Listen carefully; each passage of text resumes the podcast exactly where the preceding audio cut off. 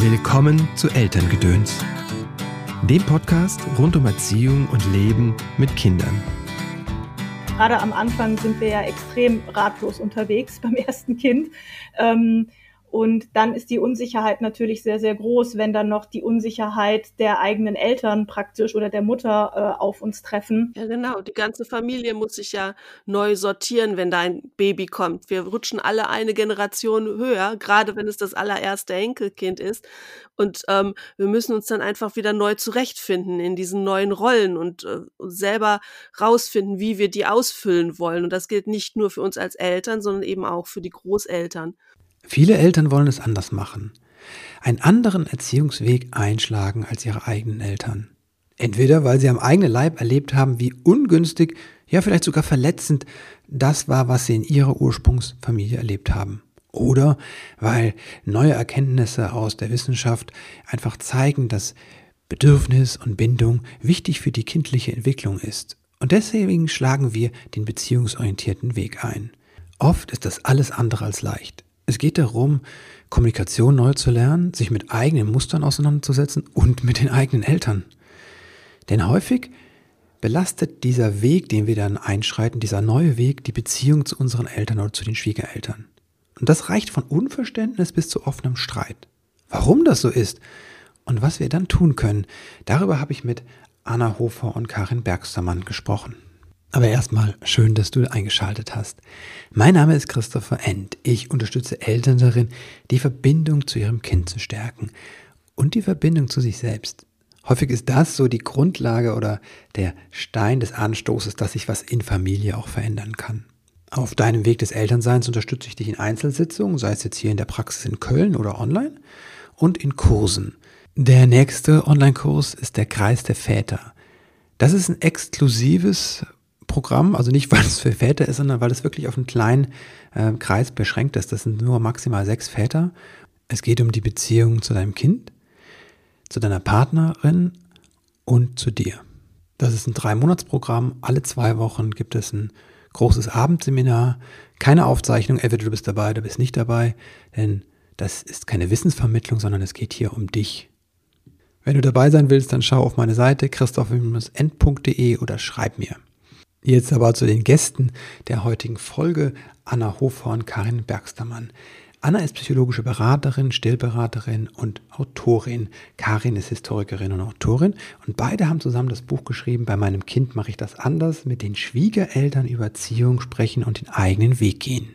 Hallo Karin, hallo Anna, herzlich willkommen im Podcast. Schön, dass ihr da seid. Hallo Christopher, danke für die Einladung. Vielen Dank für die Einladung.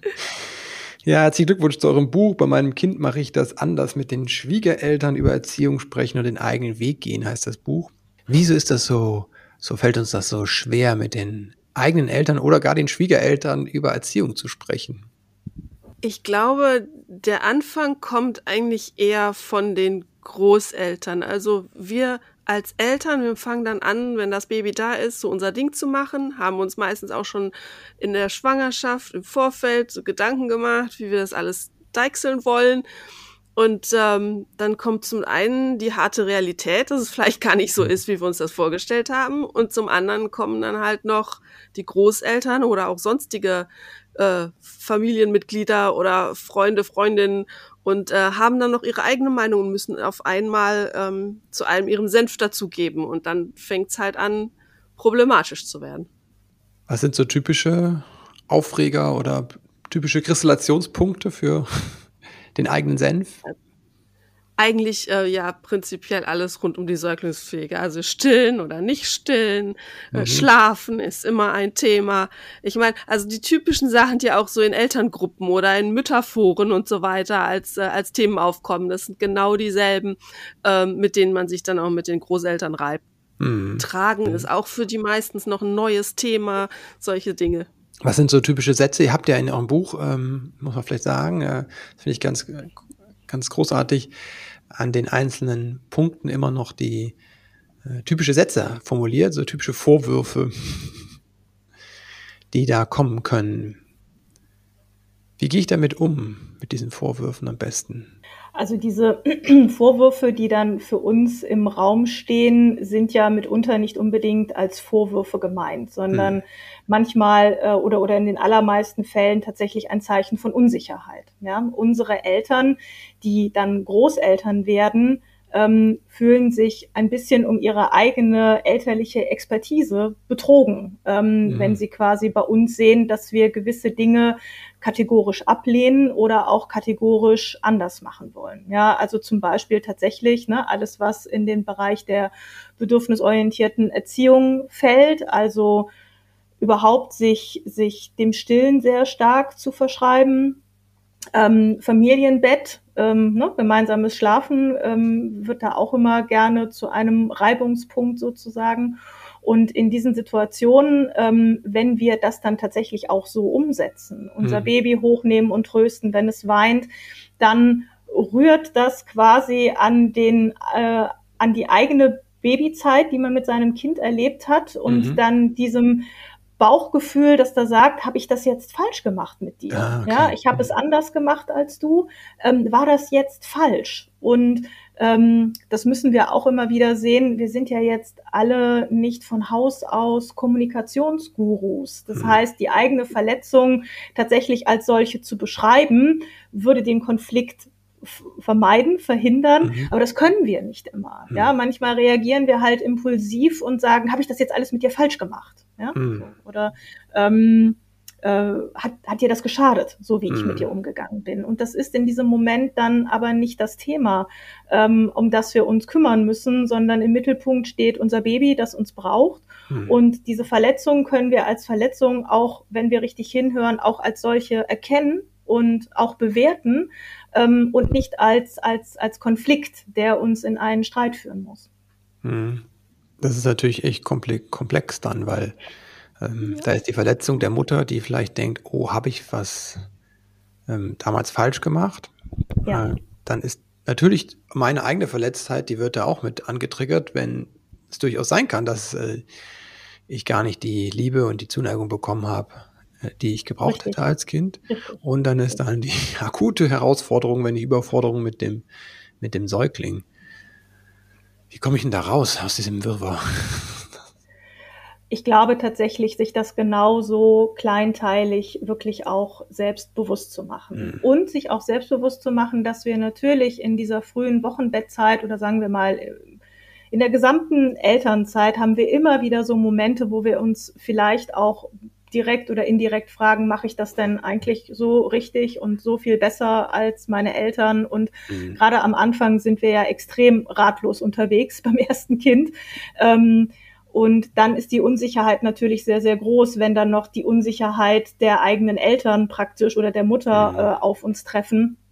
Und es tut, und es tut schon mal gut, das für sich so reflektieren zu können. Damit ist eigentlich schon ein wichtiger Schritt getan, wenn wir uns unsere eigene Unsicherheit bewusst machen, wenn wir uns die Unsicherheit äh, unserer Eltern bewusst machen. Und das kann uns natürlich auch überfordern, denn unsere Eltern haben ja äh, in unserer, in unserem Leben eine ganz, eine ganz besondere Rolle und auch einen Stellenwert. Und lange, lange haben wir ihre Meinung oder Haltung nicht mhm. hinterfragt. Unsere eigene Elternschaft bringt uns ja mitunter erst dazu, gewisse Erziehungen ähm, oder, äh, oder, oder gewisse Haltungen, die wir bei unseren Eltern kennengelernt haben als Kind, auch vielleicht hart zu unter, zu hinterfragen, das kann tatsächlich auch durchaus schmerzhaft sein hm. und ähm, dann auch tatsächlich diesen, diesen Konflikt ähm, befeuern, wenn man sich dieser Mechanismen noch nicht bewusst ist. Hm. Also das Elternsein dann quasi erst mir das zeigt, da ist was gewesen, was vielleicht nicht so für mich okay war.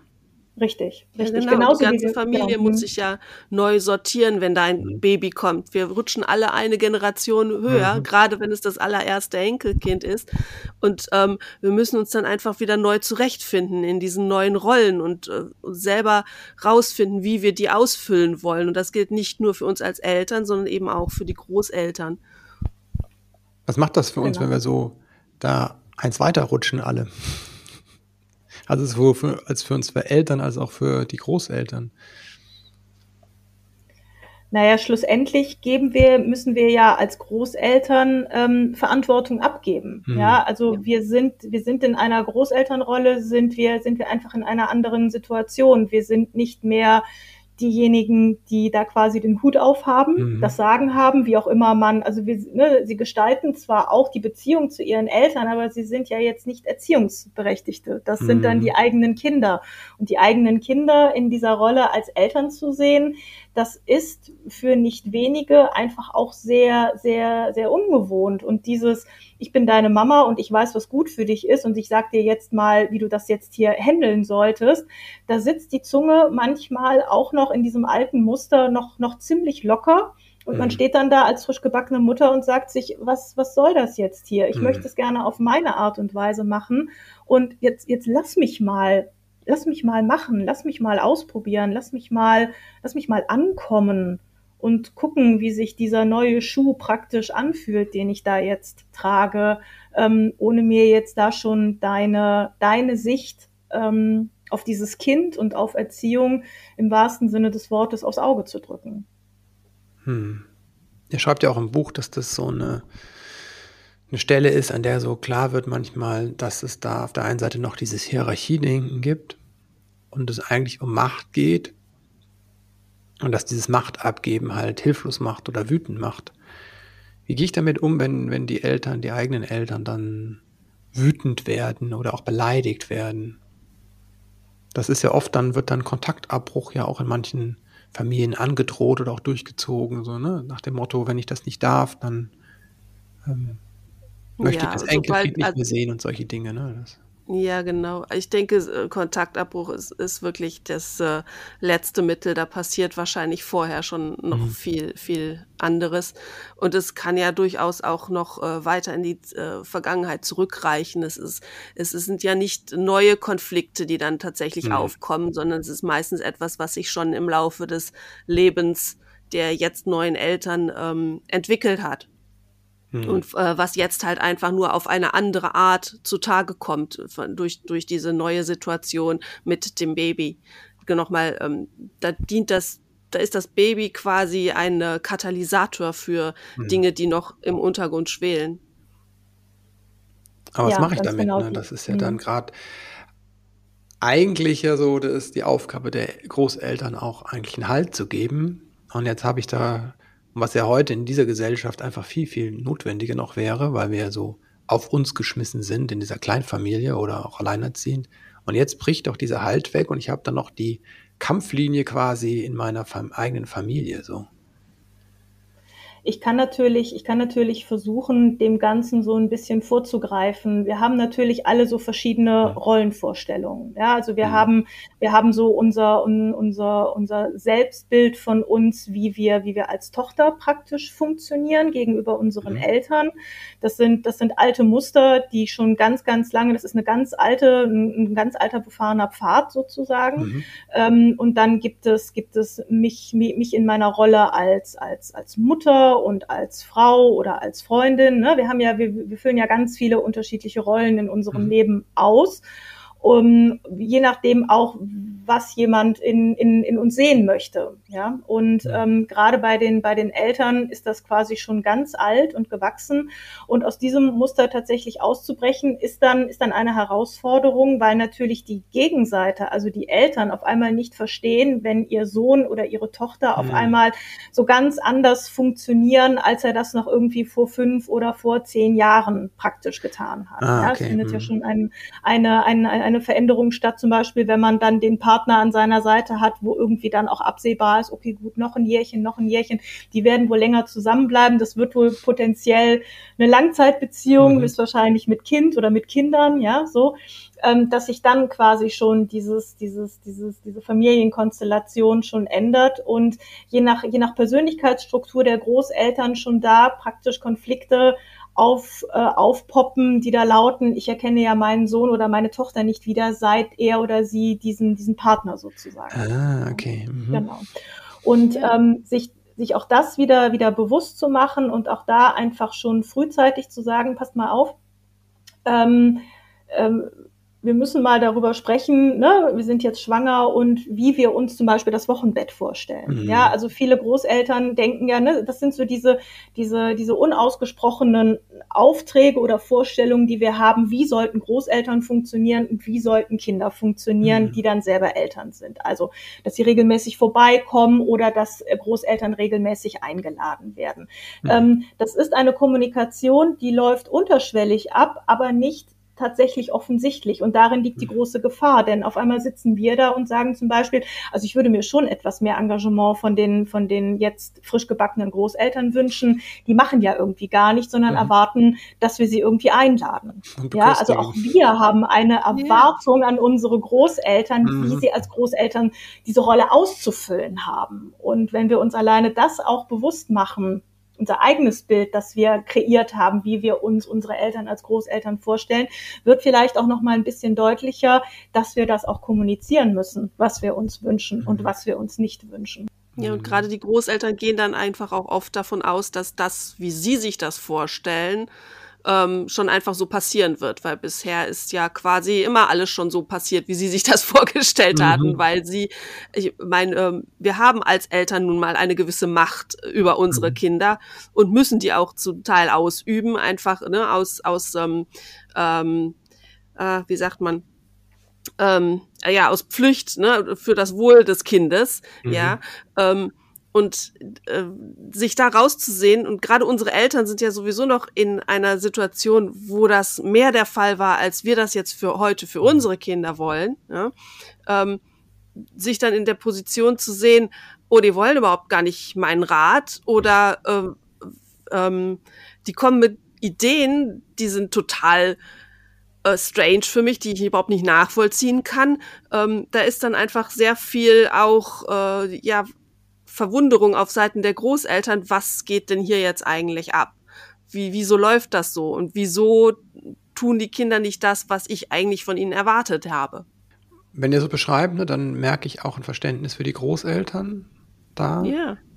Ähm, wenn ich jetzt diesen Perspektivwechsel mache und mich da mal reinversetze, was mein, das macht, schreibt ihr im Buch ja auch, ne, wie sind die aufgewachsen, welcher Zeit sind die eigentlich aufgewachsen, was hat die geprägt, genau.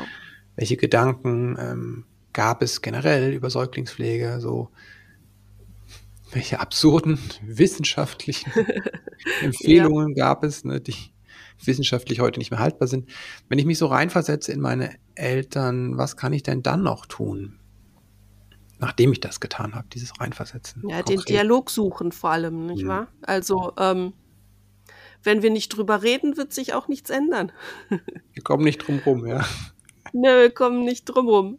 Wir kommen nicht drum rum. In, ich meine, die meisten von uns wollen ja doch ganz gerne ein gutes Verhältnis zu den Eltern und Schwiegereltern. Mhm. Und ähm, wir müssen dann auch einfach versuchen, ähm, dieses ähm, Prinzip des Bindungsorientierten ja, aufzuweiten, nicht nur auf unsere Kinder, sondern auch auf den Rest der Familie. Also es geht, es geht immer um Bedürfnisse, mhm. ähm, auch in dieser Konstellation zwischen Eltern und Großeltern. Wir müssen, wir haben bei denen das große, den großen Vorteil, dass wir eben darüber reden können. Bei unseren Kindern, mhm. je kleiner die sind, müssen wir einfach manchmal nur raten, was, was mhm. will es denn jetzt gerade einfach. Aber mit unseren Eltern sollten wir reden können. Also die Bindung, die Beziehung zu den Eltern auch pflegen quasi. Ja, genau. Mhm. Und damit tatsächlich auch schon im besten Falle beginnen, ähm, wenn man äh, nur schwanger ist. Mhm. Also da tatsächlich schon frühzeitig ähm, auch über, über die eigenen, die, die eigene Vorstellung von Elternschaft mhm. sprechen, ja, weil das ja schon tatsächlich zu einem Dialog führen kann, der gegebenenfalls spannungsbeladen mhm. ist, ähm, aber dann auch einfach ähm, Interesse zu zeigen, ohne die eigene Vorstellung ähm, äh, davon, ähm, also ne, die, die die eigene Vorstellung davon unberührt zu lassen, sondern einfach zu sagen, Finde ich interessant. Ähm, wie war es denn, ne? wie war es denn damals bei dir? Mhm. Ähm, hast du das, hast du das als angenehm empfunden? Wer hat dir diesen Tipp gegeben? Wie mhm. ist das an dich rangetragen worden? Denn dann merkt man nämlich dann auch, dass die vorangegangene Generation vielleicht genau diesen Dialog geführt hat, genau mit diesem Druck und mit genau dieser Unsicherheit mhm. quasi etwas übernommen hat, was vielleicht nicht der eigenen Überzeugung entsprach. Ja, ähm, mhm. auch, auch in diesem, vielleicht auch in diesem Fahrwasser von, ähm, das haben alle halt so gemacht. Ja, wir haben ja auch jetzt eine Fülle äh, von, von Informationsquellen. Ja, das ist das Handy, das wir ständig bei uns tragen. Ähm, das war etwas, das unsere, das unsere Großeltern und Urgroßelterngeneration schlicht und ergreifend nicht hatte. Mhm. Und ähm, das sorgt dann auch einfach dazu, dass man, dass man sich fragt, warum denn jetzt so und äh, nicht wie wir es praktisch damals, damals gemacht haben. Mhm. Genau. Also es gab auch weniger Informationen eigentlich. Also wenn ein, zwei, ja. drei Bücher, wenn überhaupt, ne? Also, ja, weiß, genau. Und die Informationen, die man bekam, dann auch von Ärzten oder mhm. sonstigen äh, äh, ähm, Leuten, die es eigentlich wissen sollten, ja, mhm. ähm, von, von Autoritätspersonen, die war dann halt sehr ein eintönig. Also die gingen alle in dieselbe Richtung. Und dann äh, sich äh, zu überlegen, ähm, okay, die sagen mir alle, ich soll mein Kind schreien lassen. Alle sagen das. Ähm, mir gefällt das zwar nicht, ich kann das nicht gut, ich will das eigentlich gar nicht, aber wenn die das alle sagen, dann muss das ja richtig sein. Und ähm, ja, das ent, da entsteht dann einfach ein großer Druck auch, mit dem sie dann umgehen können. Und dann kommen die vielleicht heute, wenn du dann sagst, ich will mein Kind nicht sch äh, schreien lassen, dass sie dann sagen, ja, werden wir sehen, wirst du schon noch machen, weil für die ist das einfach selbstverständlich. Es geht nicht anders. Ja. Was braucht genau. es, damit ich so eine festgefasste Meinung gerade über die Erziehung, das Leben mit Kindern aufweichen kann oder den anderen Standpunkt sehen kann? Also Zeit. Zeit ist mhm. immer eigentlich auf unserer Seite. Die werden schon sehen, dass das Kind nicht verwöhnt ist, wenn du es ständig äh, äh aufnimmst, mhm. wenn es schreit oder meckert oder weint.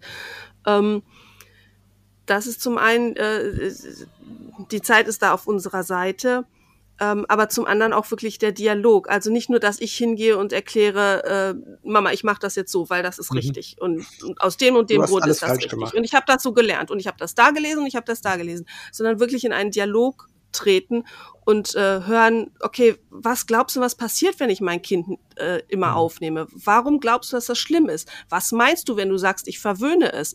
Worauf mhm. willst du eigentlich hinaus? Und dann eben wirklich zuhören, was dort äh, gesagt wird und mit versuchen, mit Fragen der Sache auf den Grund zu gehen und mhm. vielleicht die Oma von alleine drauf kommen lassen, dass ja, es ist schon okay, wenn man das Kind jedes Mal hochnimmt. Also, und ich kann ja. mich natürlich auch fragen, ob der, ob der Konflikt oder, oder, oder mhm. der Streitpunkt, der da jetzt gerade aufpoppt, ähm, die Energie wert ist. Mhm. Denn wie ja. Karin eben so schön gesagt hat, es geht nicht darum, jemanden mit Argumenten äh, Schachmatt zu setzen. Mhm. Ja, niemand. Wir drei nicht, wie wir hier zusammensitzen, niemand mag es, von oben äh, herab gegängelt zu werden mhm. und ähm, ja, niemand hat das gerne, niemand ist dann auch offener für das, äh, was wir da quasi äh, versuchen umzusetzen. Ja, mhm. es verschärft eigentlich eher den Konflikt, wenn wir denjenigen im wahrsten Sinne des Wortes dumm dastehen lassen. Mhm. So.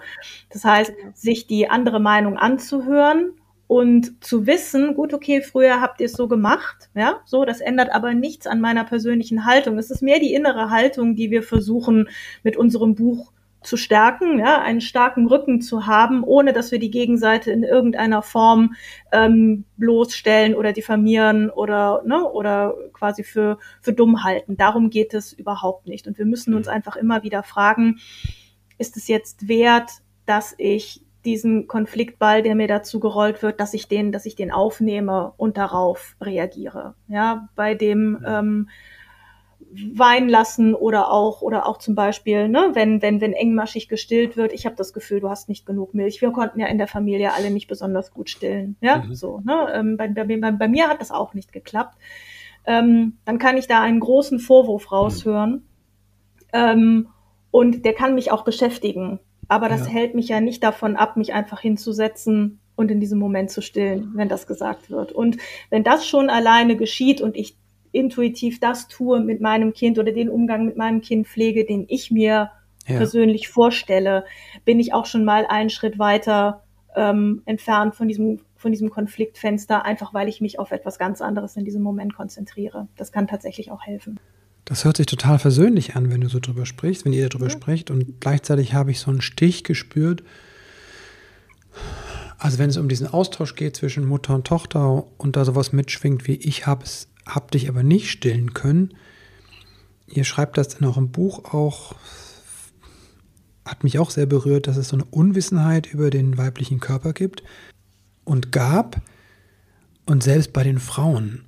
Und dass das halt dann weitergegeben wurde, diese Unwissenheit auch in so Sätzen wie beim Stillen, da wird nichts kommen oder die Milch wird nicht reichen. Ja, also äh, unsere Mütter konnten großteils nicht stillen, weil ihnen halt schon im Krankenhaus äh, komplett falsche Informationen übers Stillen gegeben wurden. Ähm, die haben damals tatsächlich gedacht, Kinder sollten nur alle drei bis vier Stunden gestillt werden, weil sonst äh, ähm, neue Milch auf alte Milch Bauchschmerzen mache äh, oder dass es eben wichtig sei, dem Kind von ganz klein auf einen festen Rhythmus beizubringen, mhm. weil nur so könnte das Baby gut gedeihen. Und dann steckt da auch einfach unheimlich viel Druck dahinter. Ne? Mhm. Dieses, äh, du musst dich an diese strengen Regeln halten, ansonsten wird dein Kind krank. Ja. Ähm, sich dagegen aufzulehnen, nur weil man das Gefühl hat, ja, irgendwie ist das nicht richtig und mein Baby ja. weint doch und hat doch vor den vier Stunden äh, schon wieder Hunger. Ähm, da gehört dann auch unheimlich viel ähm, Selbstbewusstsein und Energie mhm. und, und Wille dazu und ähm, ähm, gerade dieses Aufmüpfen wurde unseren Großeltern aber auch schon von klein auf aberzogen, ja, gegen, mhm. gegen ähm, solche Frauen, ja. äh, ja genau, gerade den Frauen äh, und gegen, gegen Autoritätspersonen lehnt man sich nicht auf. Das tut man einfach nicht. Ja, die wissen besser Bescheid als du. Ähm, und ähm, dann wo, kam ja noch so Dinge dazu, dass man dachte, die äh, Muttermilch sei zu schadstoffbelastet und deswegen mhm. schädlich. Völlig außer Acht lassend, dass die Kühe, von der unsere äh, äh, ne, Kunstmilch kommen, ja auch nicht in einem Vakuum leben. Vor allem ähm, in den 70ern, ähm, oder? ja, genau. Und äh, ja, ich meine, man hat ja mittlerweile äh, genug Tests gemacht und äh, gesehen, dass Muttermilch absolut nicht belastet ist oder hm. nicht irgendwie nennenswert.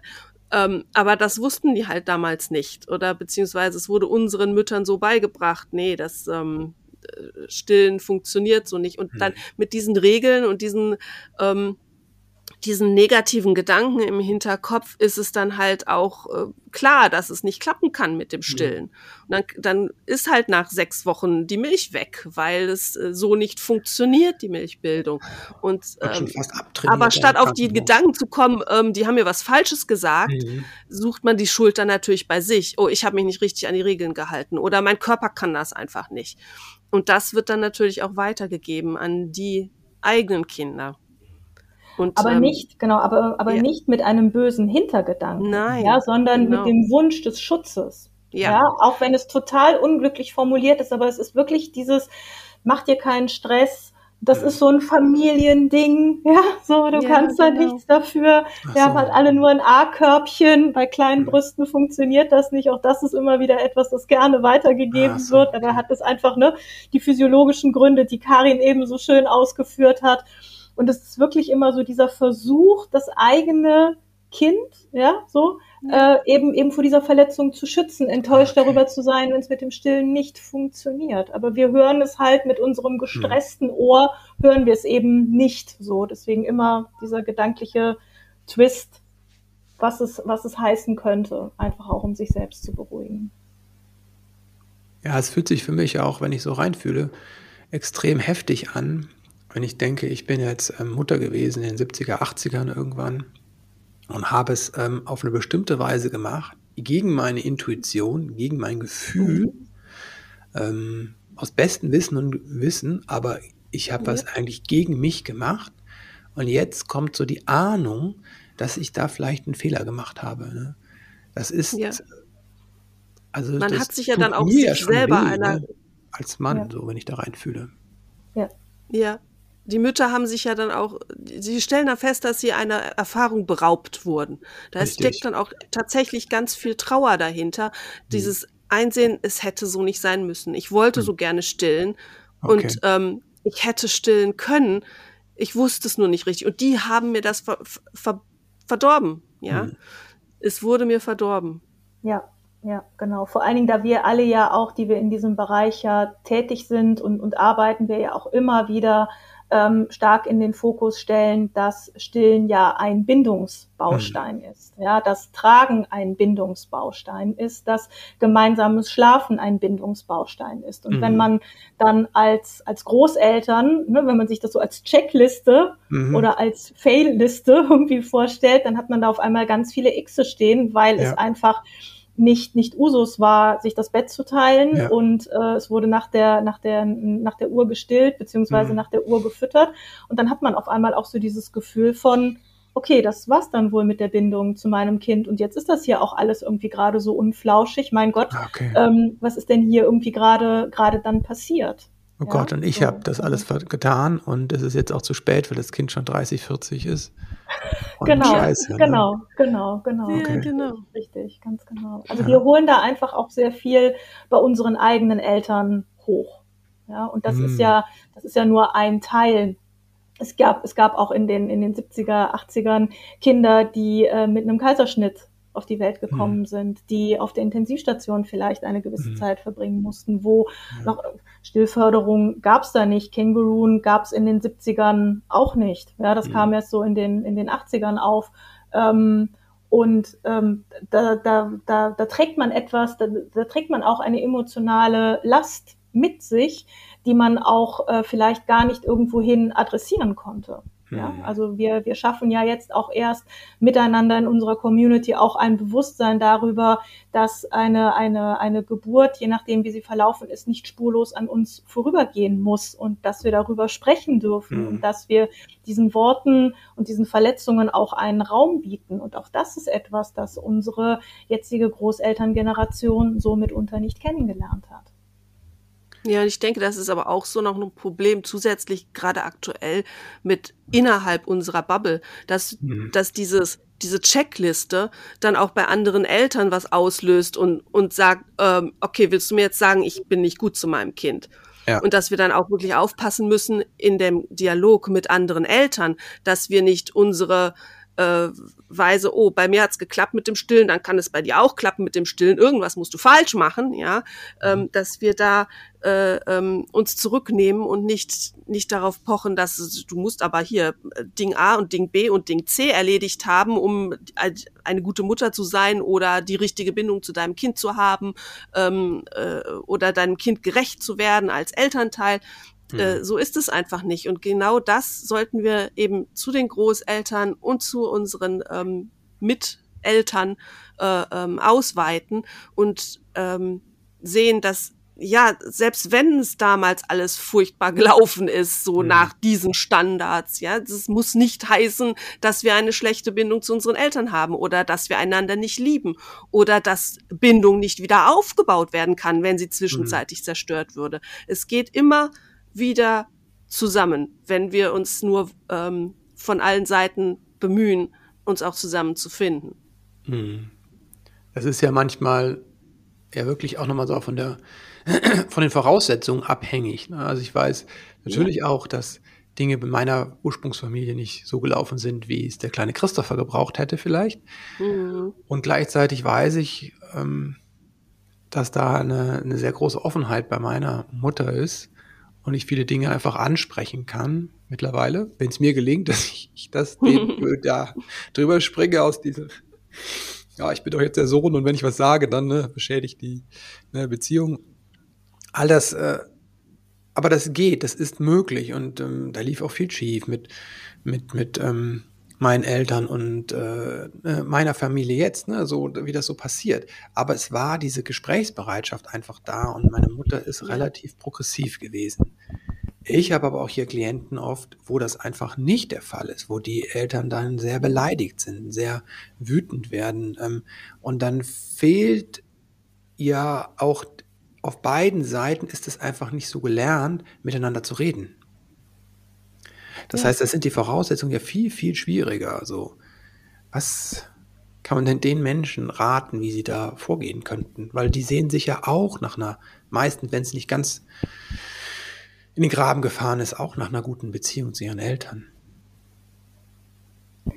Also die, ähm, ich denke, im ersten Schritt ist es tatsächlich wichtig, sich bewusst zu machen, dass man für die, ähm, für die emotionalen Zustände mhm. der eigenen Eltern nicht verantwortlich ist. Ja, mhm. also dass wir quasi Gefühle, alte Erinnerungen, unverarbeitete Themen hervorholen, wenn mhm. wir schwanger sind, gebären und unser Baby und Kleinkind und Kind begleiten. Ähm, das, das, ist, das ist eine Dynamik, die passiert ja, mhm. und ähm, die uns einlädt, hinzuschauen, wenn wir das können. Wir können das nicht immer und wir können niemanden zwingen, diese Themen für sich zu bearbeiten. Ähm, die eigene persönliche Klarheit darüber zu bekommen, hilft, glaube ich, schon mal sehr. Da sind wir wieder bei dem Bild des, des stärkenden Rückens. Ja? Mhm. Ähm, und ähm, den, den, den Eltern die Chance zu geben, sich, sich, sich so zu äußern, wie es ihnen möglich ist und darüber eben wirklich, wenn wir das, wenn wir das können, wenn wir uns selbst persönlich so aufgeräumt haben, dann ist es uns sicherlich auch möglich, gewisse Konfliktsituationen auch einfach auszublenden. Auch einfach mhm. mit einem immer wiederkehrenden Thema, ja, zu sagen, ach Mama, das haben wir so oft miteinander besprochen und ich kenne deine Haltung mhm. und du kennst meine Haltung, ja.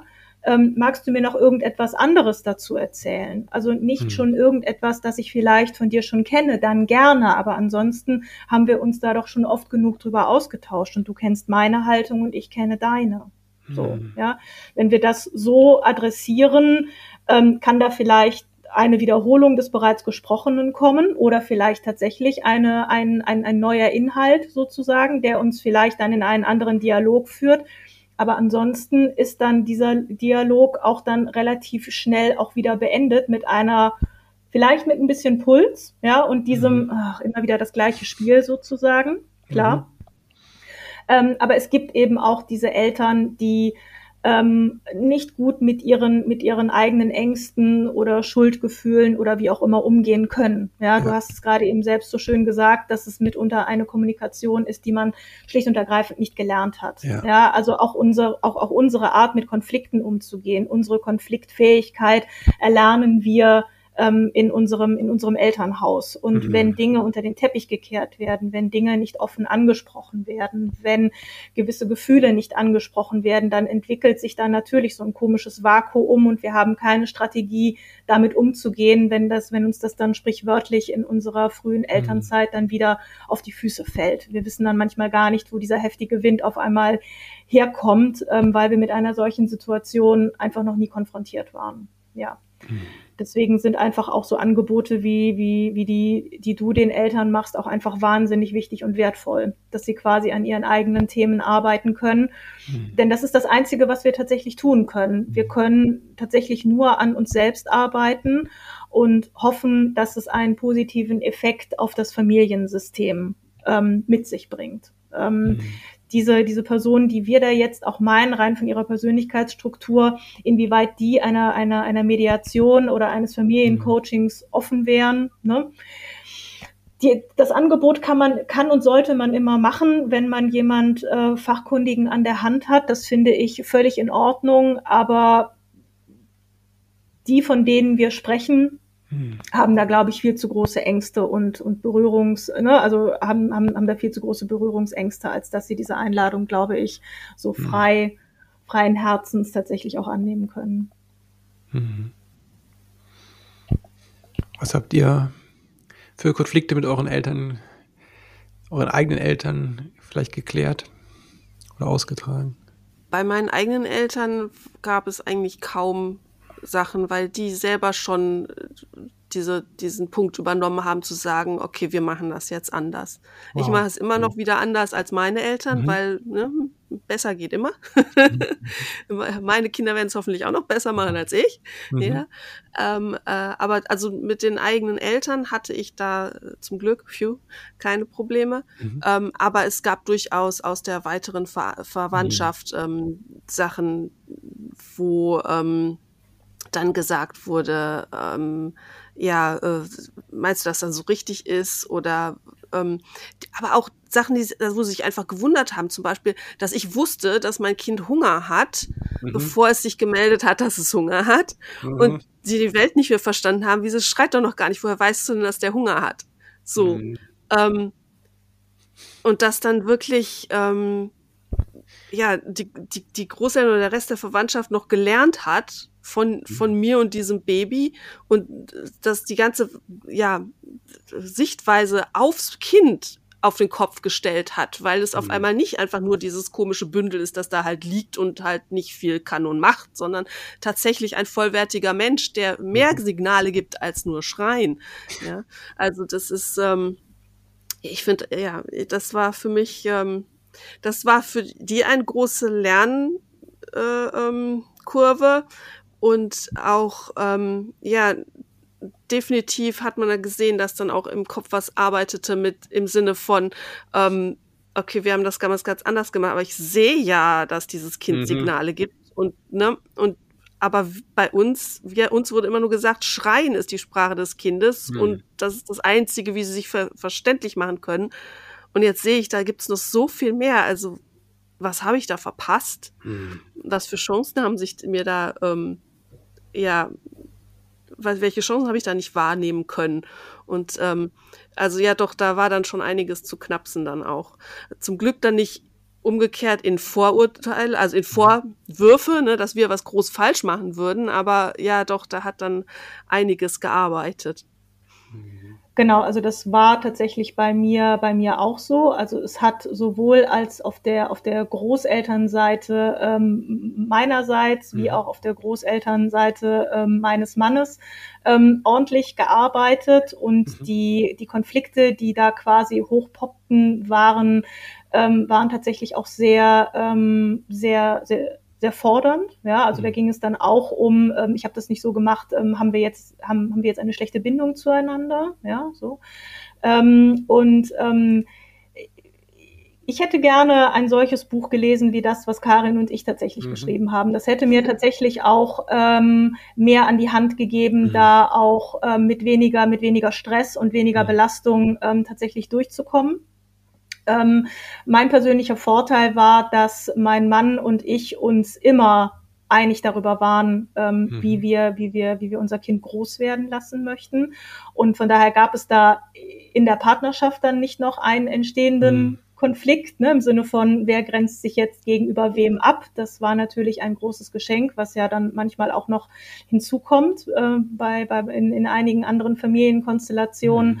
Und ähm, genau, aber wir haben da, glaube ich, tatsächlich auch Karin und ich aus einem persönlichen ähm, Erfahrungsschatz auch gewisse, gewisse Themen in diesem mhm. Buch auch einfach mit, mit einfließen lassen.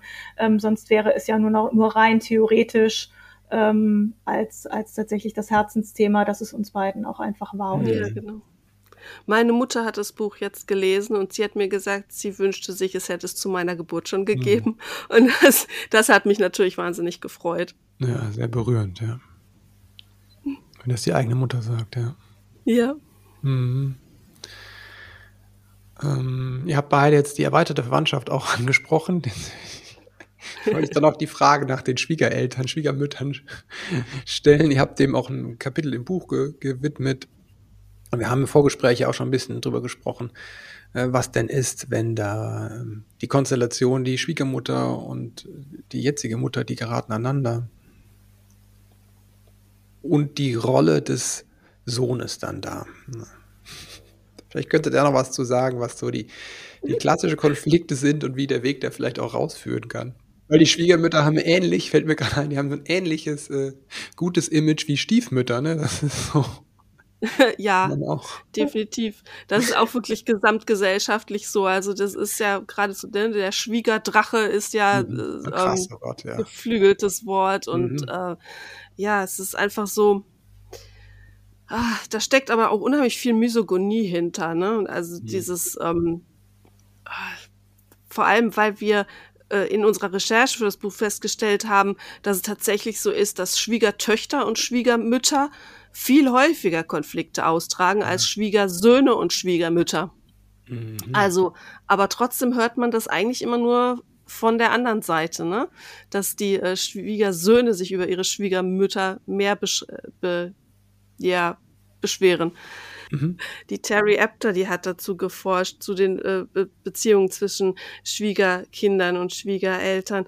Mhm. Und ähm, hat festgestellt, dass in ungefähr 60 Prozent aller Scheidungsfälle die Schwiegermutter eine große Rolle gespielt hat. Ach, ja, krass. also ja, und ähm, da geht es dann wirklich meistens darum, dass der Ehepartner, der Mann, mhm. äh, sich nicht wirklich ähm, auf die Seite seiner Frau gestellt hat ja. und ähm, ne, zwischen den Stühlen saß, zwischen seiner Mutter und seiner Partnerin und äh, nicht bereit war, ähm, da Stellung zu beziehen und mhm. sich äh, einzubringen, wirklich. Äh, weder auf eine mediative Art, ja, mhm. noch auf eine ähm, nee, bisschen mhm. und nicht weiter mhm. äh, Art. Und ähm, dass viele Väter oder Ehepartner leider äh, denken, es wäre immer noch einfach eine Sache zwischen den zwei Frauen und es geht ihnen ja eigentlich gar nichts an und die sollen mal schön ah. selber gucken, wie sie dazu Rande kommen. Äh, völlig außer Acht Idee. lassen. Ja, völlig außer Acht lassend, dass ähm, sie ja eigentlich der Kernpunkt in diesem Konflikt sind, weil sie ihre ja ihre Rolle als Mann und als Vater und als Sohn nicht auseinanderklamüseln wollen. Was können Väter machen, wenn sich jetzt so der eine oder andere vielleicht ertappt fühlt? Reden, wie eigentlich in jedem Konflikten. Ne? Reden, mhm. also ist, wir müssen einfach miteinander darüber kommunizieren, wie mhm. wir unsere Rollen uns vorstellen, und, äh, die eigenen und die des anderen mhm. und wo wir dann einfach zusammenkommen können. Ja, ähm, weil natürlich haben wir alle unterschiedliche Vorstellungen und das ist ja auch in Ordnung, aber wir müssen dann halt Kompromisse finden. Ich glaube tatsächlich, dass es auch ganz wichtig ist. Ähm, ähm, du wirst mir da sicherlich beipflichten, aber Männer kommunizieren auch anders als Frauen. Und ähm, ich finde es ganz wichtig, ähm, im ersten Schritt auch als Ehemann ja, und frisch gebackener Vater zu sagen, ich weiß auch nicht, wie ich mhm. mit ihr umgehen soll. Ja, so ich habe ich hab keinen Plan. Ja, mhm. ähm, ich finde es auch ätzend. Es hm. überfordert mich auch. Mich macht es auch wütend. Dann habe ich da schon mal den halben Konfliktherd ähm, aufgeräumt, nämlich den mit der Partnerin, wenn ich mhm. doch nur sage, ich habe da jetzt gerade auch kein Rezept, aber ich merke auch, dass es anstrengend ist und ich merke auch, dass wir da, dass ich da etwas tun muss. Ja, dass ich da tatsächlich was, was machen muss, aber ich habe gerade, ich habe gerade keine Idee, wie ich ja. das, wie ich das, wie ich das machen soll. Da ist schon Einfach wirklich anzufangen, viel, Verantwortung genau. zu übernehmen, ja? ja? und zu sehen, dass es ist eine Familienkonstellation und wir spielen da alle einen Part und ich kann mich nicht einfach rausnehmen hm. als Vater und sagen, macht ihr mal. Der erste Schritt ist auch zu sagen, ich habe keine Lösung, auch das zu sagen ja. hilft, bevor ich muss nicht die Lösung präsentieren, ich muss auch nicht Richtig. gelöst haben, sondern es reicht Richtig. zu sagen, ich weiß es nicht gerade. Ich fühle so Richtig. und so. Mhm, Richtig, super. ganz genau. Denn natürlich hat die Partnerin vielleicht aber eine Vorstellung. So, mm. ja.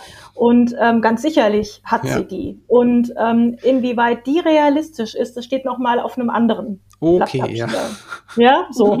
ähm, aber dass man nur alleine miteinander schon mal darüber spricht mhm. und sich darüber im Klaren ist. Und dann kann der Mann sagen, ja gut, okay, die Idee, die, die Idee kann ich verstehen, aber wir reden hier immer noch von meiner Mutter. Glaubst du, dass das so funktioniert, wenn wir das mhm. so machen?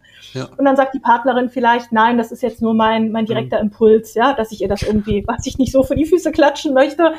Man kann sich da schon mal sehr viel Frust von der Seele reden, mhm. ohne dass irgendjemand anderes dazuhört. Das kann schon sehr, sehr befreiend sein, dass man mhm. überhaupt merkt, dass der Partner eben nicht absichtlich gegen mhm. einen schießt, sondern ratlos ist. Ah, so okay. und der Partner, der dann, der dann, hat. Mhm. genau, richtig, mhm. ganz genau, ganz genau, weil da auch sicherlich gewisse Rollenbilder von mhm wie sollte ein Mann sein, wie sollte, wie sollte ich als Vater sein, ja, wie sollte ich als Ehemann sein, ähm, die dann vielleicht auch ein, ein, ein Blick wert sind, hinzuschauen, ob das tatsächlich dem Familiensystem nutzt, mhm. wenn man diese Rolle so ausfüllt, wie man sie glaubt, ausfüllen zu müssen. Und auf der anderen Seite muss man nicht jeden Vorschlag der Frau umsetzen. Also man kann auch dann sagen, auf den Mond schießen hört sich gut an, ist aber jetzt nicht erlaubt. Super. Im Impuls Gerne, ja, so und dann überlegen wir uns miteinander, wie wir die, wie wir die Kanone ausrichten, ja, so also in diesen, genau. in diesen, in diesen Bildern zu denken und damit mhm. zu arbeiten, um den Frust einfach erstmal loszuwerden und sich wieder auch mhm. positiv aneinander zu binden, indem man sagt, okay, gut, wir beide arbeiten jetzt hier nicht gegeneinander und wir überlegen uns miteinander einen Weg, wie wir das einigermaßen friedlich mit deiner, mit deiner Mutter, mit meiner Schwiegermutter quasi bewerkstelligt bekommen. Mhm, genau. Super, das ist klasse. Danke euch. Äh, genau, ich könnte ewig weiter quatschen mit Blick auf ja. die Zeit. Bei meinem Kind mache ich das anders. Ne? Euer Buch, ähm, große Empfehlung für alle, die Eltern sind, die Eltern werden auch. Es macht sich wirklich, lohnt sich wirklich da reinzuschauen, wenn man äh, schwanger ist. Wie ihr gesagt habt, sind ganz tolle Beispiele drin und ähm, es wird erklärt, wieso sich vielleicht Eltern, Großeltern so verhalten, wie sie sich verhalten. Und es gibt auch ganz praktische Tipps, wie man denn anders mit denen umgehen kann. Dafür ein großes Dankeschön. Wo kann man euch mit, wo kann man sich mit euch noch vernetzen, außer dass man das Buch kauft natürlich und das verschenkt an werdende Eltern? Wir sind beide auf Social Media unterwegs. Also ich wo bin auf. Äh, am meisten? Äh, mich wahrscheinlich auf Twitter mittlerweile. Mhm. Ansonsten okay. äh, bin ich auf Facebook und Instagram in der Reihenfolge, würde ich mal sagen. Okay. Aber überall mit demselben Handle äh, Familienleben EH für einst und heute. Mhm. Und äh, wer mein, in meinem Blog in die einzelnen Themen tiefer einsteigen möchte, da gibt es ganz viel nachzulesen und den findet man unter äh, fam familiehistorisch.de. Mhm, super. Links kommen. Genau, und bei mir Genau, und bei mir, ähm, ach so. Hm? Kannst du auch sagen, deine, genau, ja. Auch, ja, ne? genau. ähm, genau, und bei mir ist es halt auch Twitter, Instagram und, und, und Facebook. Ich bin mhm. bei Xing und LinkedIn zu finden. Ähm, mhm. Ähm, Im April wird es auch bei der beim beim GFG äh, Online Campus wird es einen einen Workshop ähm, zu dem zu dem Thema unseres unseres Buches geben, mhm. wo ich quasi mich ähm, mich etwas stärker mit den mit den unterschiedlichen Konfliktarten beschäftige und mit den Kommunikationsmöglichkeiten, mhm. die wir haben. Ja, ähm, das ist zum Beispiel auch eine Möglichkeit und ähm, am, am besten erreichbar bin ich, glaube ich, tatsächlich über meine Stillberatungsseite stillberatung.köln. Ähm, da findet man auch alle meine Kontaktdaten und entsprechenden Verlinkungen zu den Social-Media-Netzwerken. Genau.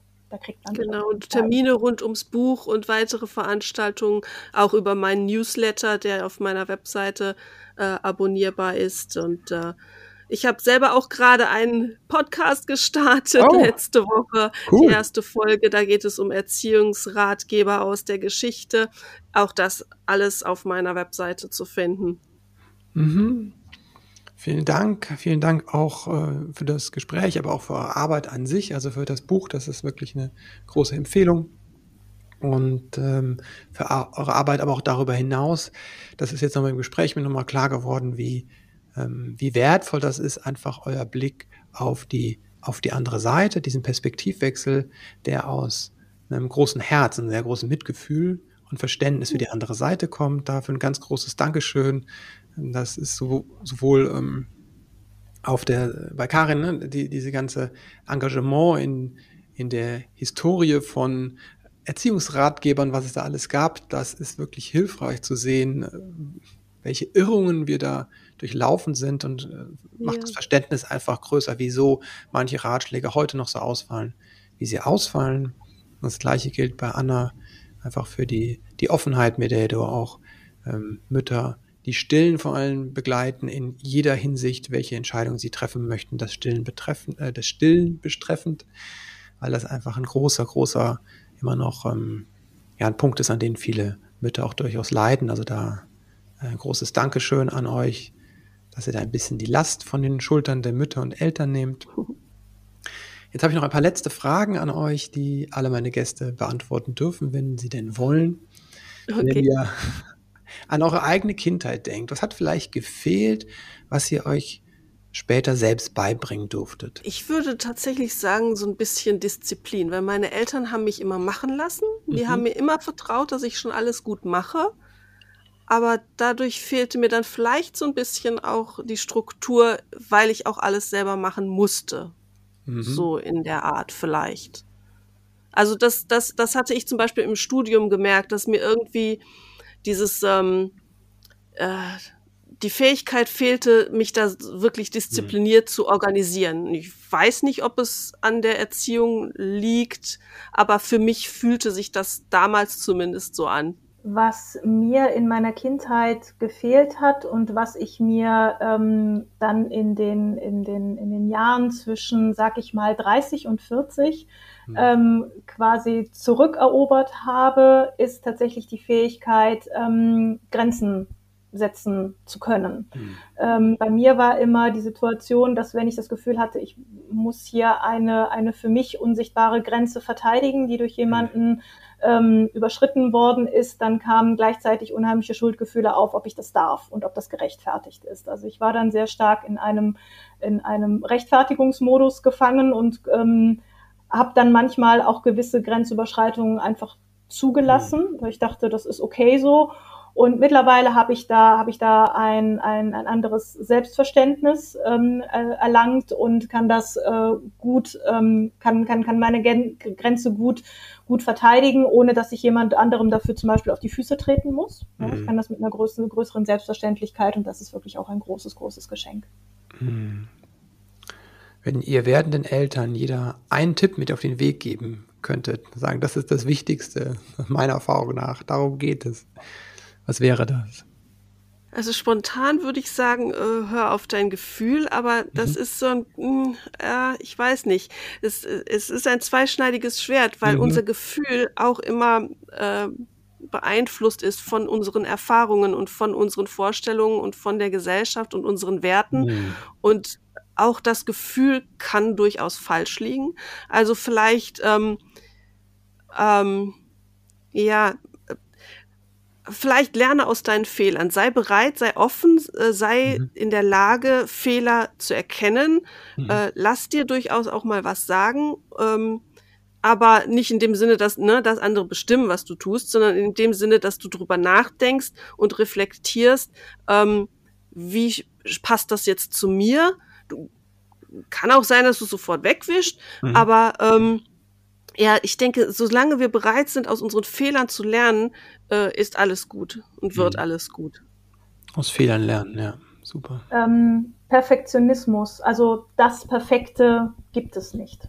Ja, es gibt nicht, es gibt nicht den einen, den einen mhm. Goldstandard, den wir, den wir vermeintlich ähm, erreichen müssen. Es gibt viele, die sich hm. wirklich ins Unglück stürzen ähm, und weit über ihre Grenzen hinausgehen, weil sie denken, gewisse Dinge müssen gemacht werden. Das erlebe ich ne, mhm. auch nicht selten in der Stillberatung.